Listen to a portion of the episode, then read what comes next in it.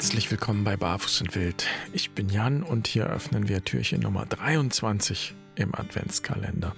Es gibt ein Buch von einem Psychologen, einem amerikanischen Psychologen, Abraham Maslow. Dieses Buch trägt den Titel Jeder Mensch ist ein Mystiker. Und er sagt darin, dass wir grundsätzlich alle in der Lage sind, Momente der Erleuchtung zu erleben. Das gehört sozusagen zum Menschsein. Ganz banal eigentlich. Zum Beispiel, wenn wir ein Musikstück hören, das uns berührt. Oder wenn wir eine andere Erfahrung machen, die uns für einen Moment oder auch eine Zeit lang eine tiefe Erfahrung der Verbundenheit beschert. Jeder eigentlich hat solche Erfahrungen der Erleuchtung. Und so betrachtet wird Erleuchtung fast etwas Alltägliches. Wenn man so will, hat Abraham Maslow die Erleuchtung gewissermaßen entzaubert. Und das wollen wir ein bisschen genauer betrachten, wenn du magst. Schön, dass du dabei bist.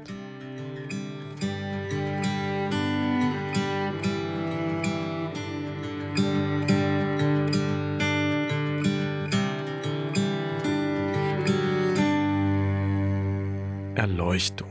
Das ist ein Wort, um das ich sehr lange einen sehr großen Bogen gemacht habe. Also, und es liegt vielleicht daran, dass ich irgendwie dachte, Erleuchtung wäre eine Art übernatürlicher Dauerzustand, den Spezialisten erreichen, die jahrelang üben, indem sie irgendwo nackt und regungslos auf einer Säule sitzen oder was auch immer.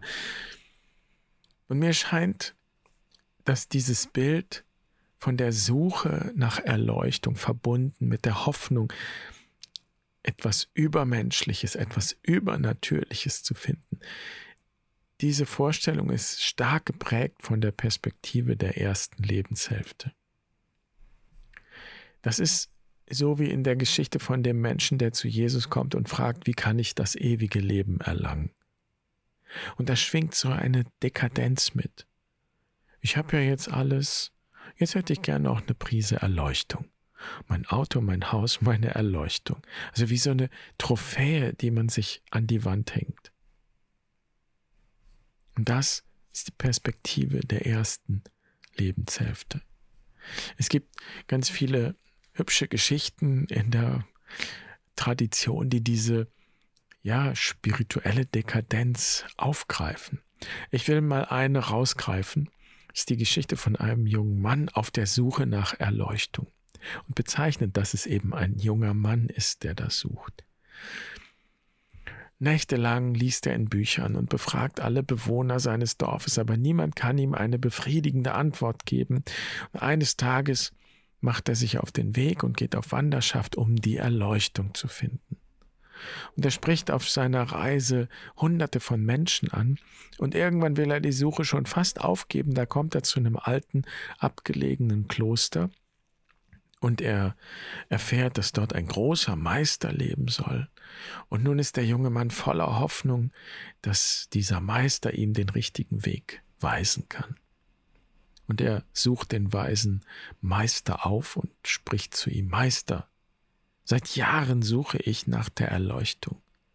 Sage mir, was ich tun muss, um Erleuchtung zu erlangen. Und der Alte fragt ihn, womit er seinen Lebensunterhalt verdient. Und der junge Mann ist etwas irritiert und antwortet, nun, ich stamme aus einem wohlhabenden Elternhaus und meine Eltern unterstützen mich, aber ich habe noch nichts gelernt, um mich selbst zu ernähren.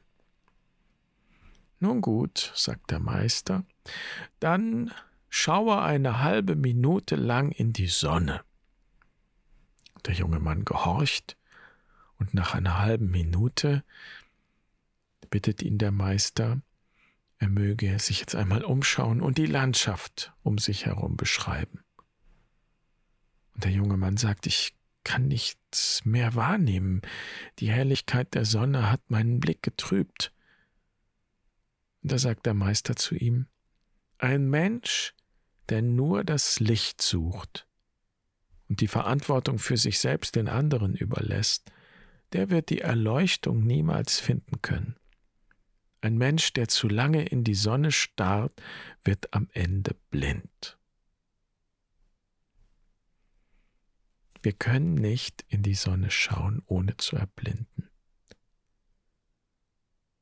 Und heute würde ich sagen, dass ich Erleuchtung dort sehe, wo Menschen bereit sind, hinter sich zu schauen und die Schatten wahrzunehmen, die das Licht wirft. Und es ist ja interessant in der Geschichte von dem Menschen, der zu Jesus kommt und nach dem ewigen Leben fragt, da ist genau das das Thema. Gib alles, was du besitzt, den Armen und dann folge mir nach, sagt Jesus. Und bekanntlich ist es dem Menschen nicht gelungen, alles wegzugeben. Und das ist wieder so eine Geschichte, aus der wir keine allgemein gültige Ethik ableiten sollten, also nach dem Motto, niemand darf irgendwas besitzen, sonst kann er nicht das ewige Leben gewinnen. Das wäre wieder diese Spezialspiritualität für die Säulenheiligen. Und das wäre wieder die Perspektive der ersten Lebenshälfte.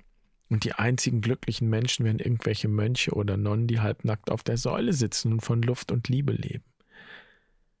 Also was wäre, wenn diese Aufforderung, alles wegzugeben, auch situativ ist?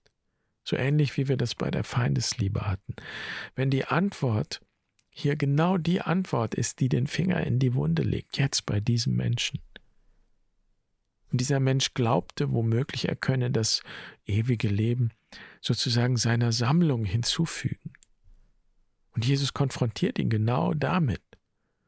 Das ist das Bild vom Kamel, das nicht durchs Nadelöhr passt mit dem ganzen Zeug. Das ist wie ein Symbol, dieses Nadelöhr, für den Übergang von der ersten in die zweite Lebenshälfte. In diesem Übergang wird ja alles in Frage gestellt, was bisher wichtig war und worauf wir vielleicht unsere Identität gegründet haben, eben unseren Besitz oder bestimmte Fähigkeiten.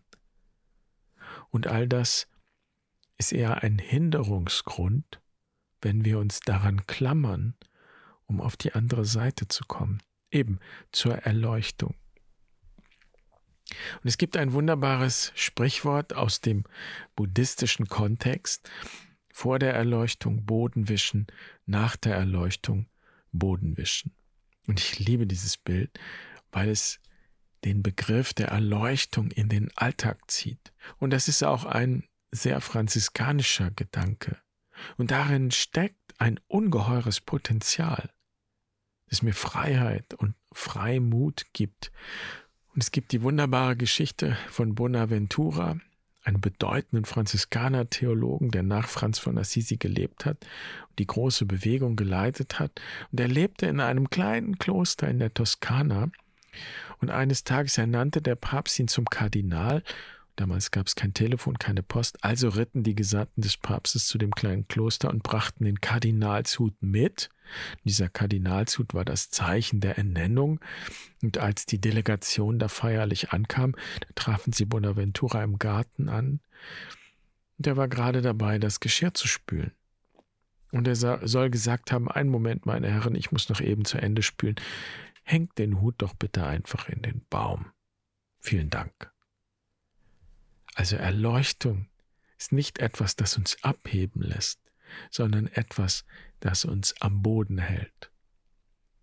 Und so betrachtet ist die Erleuchtung oder auch die mystische Erfahrung, die mit ihr verbunden ist, nicht das Ziel und nicht erst das Ende eines Weges, sondern ich würde sagen, es ist der Anfang eines Weges. Alles beginnt mit der Erleuchtung, nicht die Augen öffne und sehe, was ist und die Wirklichkeit wahrnehme. Und das Licht wahrnehme, aber auch die Schatten wahrnehme. Und Erleuchtung bringt so gesehen keine, keine Sorglosigkeit oder Selbstvergessenheit. Es ist kein Zustand irgendeiner übernatürlichen Betäubung. Erleuchtung ist vielmehr das Ende der Sorglosigkeit. Und es ist der Beginn der Erkenntnis, der Selbsterkenntnis. Wenn in den kommenden Tagen, die so aufgeladen sind mit Erwartungen, voller Sehnsucht nach Gemeinschaft, nach Geborgenheit, Nähe verstanden werden, wenn du in den kommenden Tagen Trennung wahrnimmst, Unfrieden, Entfremdung, Distanz nicht verstehen. Also kurzum, wenn du Schatten siehst, dann tritt einmal einen Schritt zurück und betrachte die Schatten als Teil jenes Phänomens, das wir Erleuchtung nennen.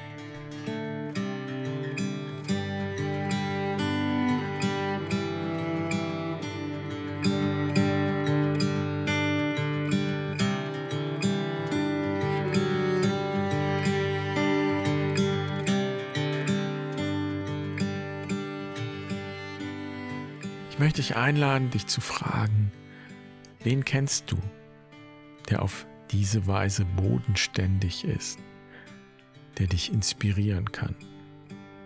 Ich will es gar nicht sagen, der erleuchtet ist, ich will es mal bewusst so formulieren, der auf diese Weise bodenständig ist, der dich inspirieren kann. Und vielleicht ist der oder die schon tot, vielleicht noch am Leben, ganz egal. Vielleicht ist es nicht mal ein Mensch, vielleicht ist es ein Platz oder ein Lebewesen, etwas, das du in der Natur findest und das dich an diese Verbundenheit erinnert und ja, dass dich die Dinge sehen lässt, mit offenen Augen, ganz sehen lässt. Also lass dich unterstützen, inspirieren, erinnern und auch am Boden halten, damit du nicht abhebst. Ich wünsche dir einen wunderschönen Tag. Bis morgen. Mach's gut. Pace bene.